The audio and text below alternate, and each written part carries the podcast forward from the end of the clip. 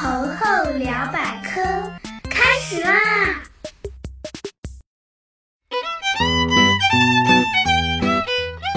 嗨，大家好，我是你们那个既搞笑又好学的大猴猴同学。话说，现在的天气是越来越凉快了，不用整天开空调。不过呢，猴猴现在也和大家的状态一样，不能再睡懒觉啦，也不能整天玩玩具了。唉，虽说是开学，能再跟同学见面一起玩，也是一件很开心的事儿呢。而且九月份也是相当的丰富多彩，比如没有几天就要到了月饼节啊，不对不对，是中秋节。就很让人期待呢。那么这个中秋节是怎么来的呢？中秋节跟月亮又有什么关系？中秋节又有什么传统是我们不知道的呢？今天猴猴就来跟大家聊聊有关中秋节背后的故事。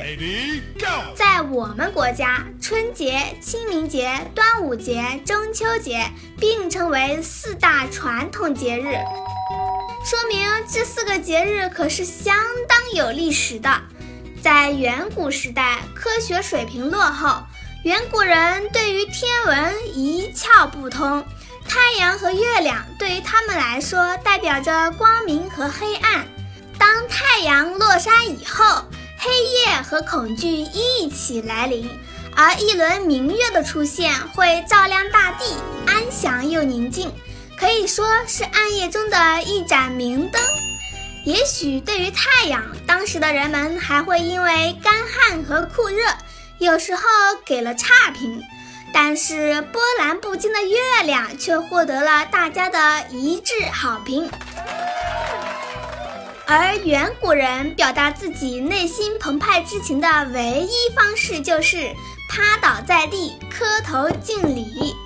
后来，随着时间的推进，古人对于月亮的出现的时间规律、大小有了更加精确的认识。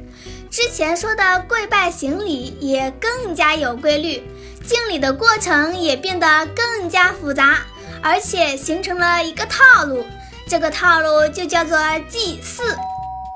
在最早的周朝，就有了叫做祭日、祭月的祭祀活动，是当时的帝王，也就是皇帝，专门祭拜太阳神和月亮之神的祭祀活动。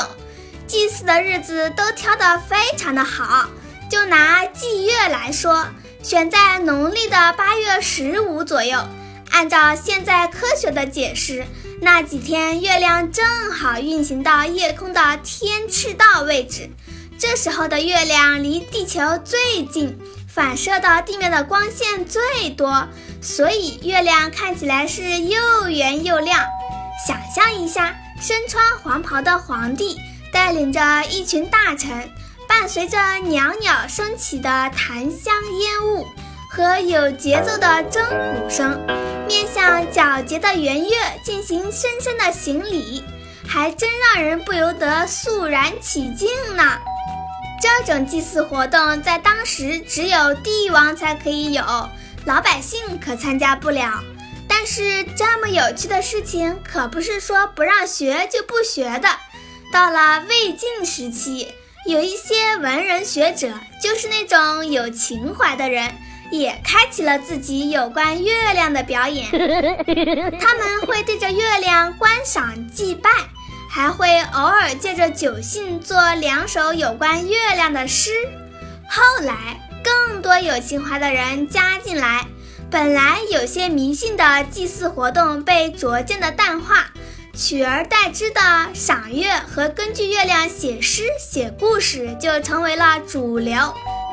文人墨客们编写了嫦娥奔月、玉兔捣药、吴刚伐桂之类的神话故事，这些故事很快就传入了民间，引得更多的老百姓在八月十五这天加入到赏月的行列。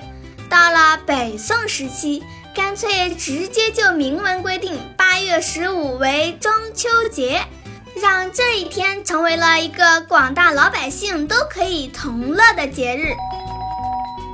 从那时候开始，月亮已经不再是帝王和有钱人的专属品，它属于每个老百姓。月亮的圆也赋予了阖家团圆的含义。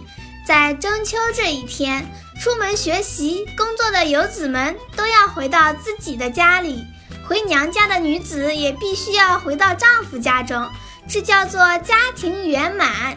一家人围坐在庭院里，一边赏月，一边饮酒弹唱，真算是人间最幸福的事情啦。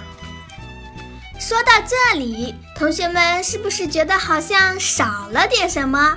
对了，中秋节的另一个重头戏一直还没有说，那就是月饼。早在宋朝就有类似的点心啦。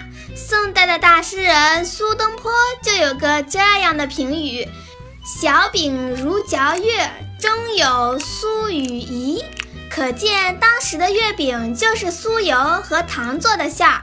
到了明代，月饼开始在民间流传。当时心灵手巧的糕点师傅们把嫦娥奔月的图案印在月饼上，让月饼的美观程度又大大的上了一个台阶。到了清代，中秋吃月饼已经成为一种大众普及的风俗。并且制作技巧越来越高。清朝人袁枚在《随园食单》这本书里介绍到，酥皮月饼以松仁、核桃仁、瓜子仁和冰糖、猪油做馅，食之不觉甜而香松柔腻，迥异寻常。月饼的口味呢，又根据不同的地区发展了不同的风格。比如皮薄松软、香甜馅足的广式月饼，外形精美、皮薄酥软、层次分明的京式月饼，松脆香酥、层酥相叠、重油而不腻、咸甜适口的苏式月饼，酥馅细、油不肥舌、甜不腻口、口感柔软的潮式月饼。月饼的原料也由原来的酥油、芝麻糖发展到后来的五仁、豆沙、火腿、莲蓉、蛋黄，再到现在，甚至有了冰淇淋月饼和咖啡月饼，真称得上是五花八门、琳琅满目。有关月饼，还有个有趣的传说：相传元朝的时候，中原广大人民不甘受元政府的残酷统治。纷纷起义抗元，朱元璋准备联合反抗力量一起对抗元朝，但元朝的官兵搜查严密，苦于没法传递消息，所以他的手下刘伯温便想出一计策，让王昭光制造了很多饼子，将写有八月十五夜起义的纸条藏入饼子里面。再使人分头传送到各地起义军中，通知他们在八月十五日晚上起义响应。这个计策非常的成功，所有的消息都被成功的送到起义军的军营里。朱元璋成功推翻了元朝，建立了大明王朝。这么看来，小小的月饼算得上是有故事、有内涵的点心了。不过，如果同学们认为中秋节就只是赏月、吃月饼，那可就错了。古人可比你想象中的会玩多了呢。在江浙一带，每逢中秋，可以去钱塘江观潮，这个中秋习俗就叫观潮。不靠水观不了潮的同学，可以在中秋的夜晚把蜡烛点着，用绳系在竹竿上。高悬于瓦檐或露台上，或者是用小灯砌成字形或者是整整形状，挂在家里的房屋的高处，这叫做燃灯，俗称树中秋或者是树中秋。这两个读音虽然一样，但是意思可不一样。前者是大树的树，后者是树立的树。不会燃灯也没有关系。中秋节很多地方会搞猜谜活动，把谜语挂在灯笼上。如果你想出了谜底，从灯笼上摘下谜语，就可以兑换礼物。在中秋节，大人还有特别的福利，好吃的东西除了月饼以外，还可以喝到香气扑鼻的桂花酒呢。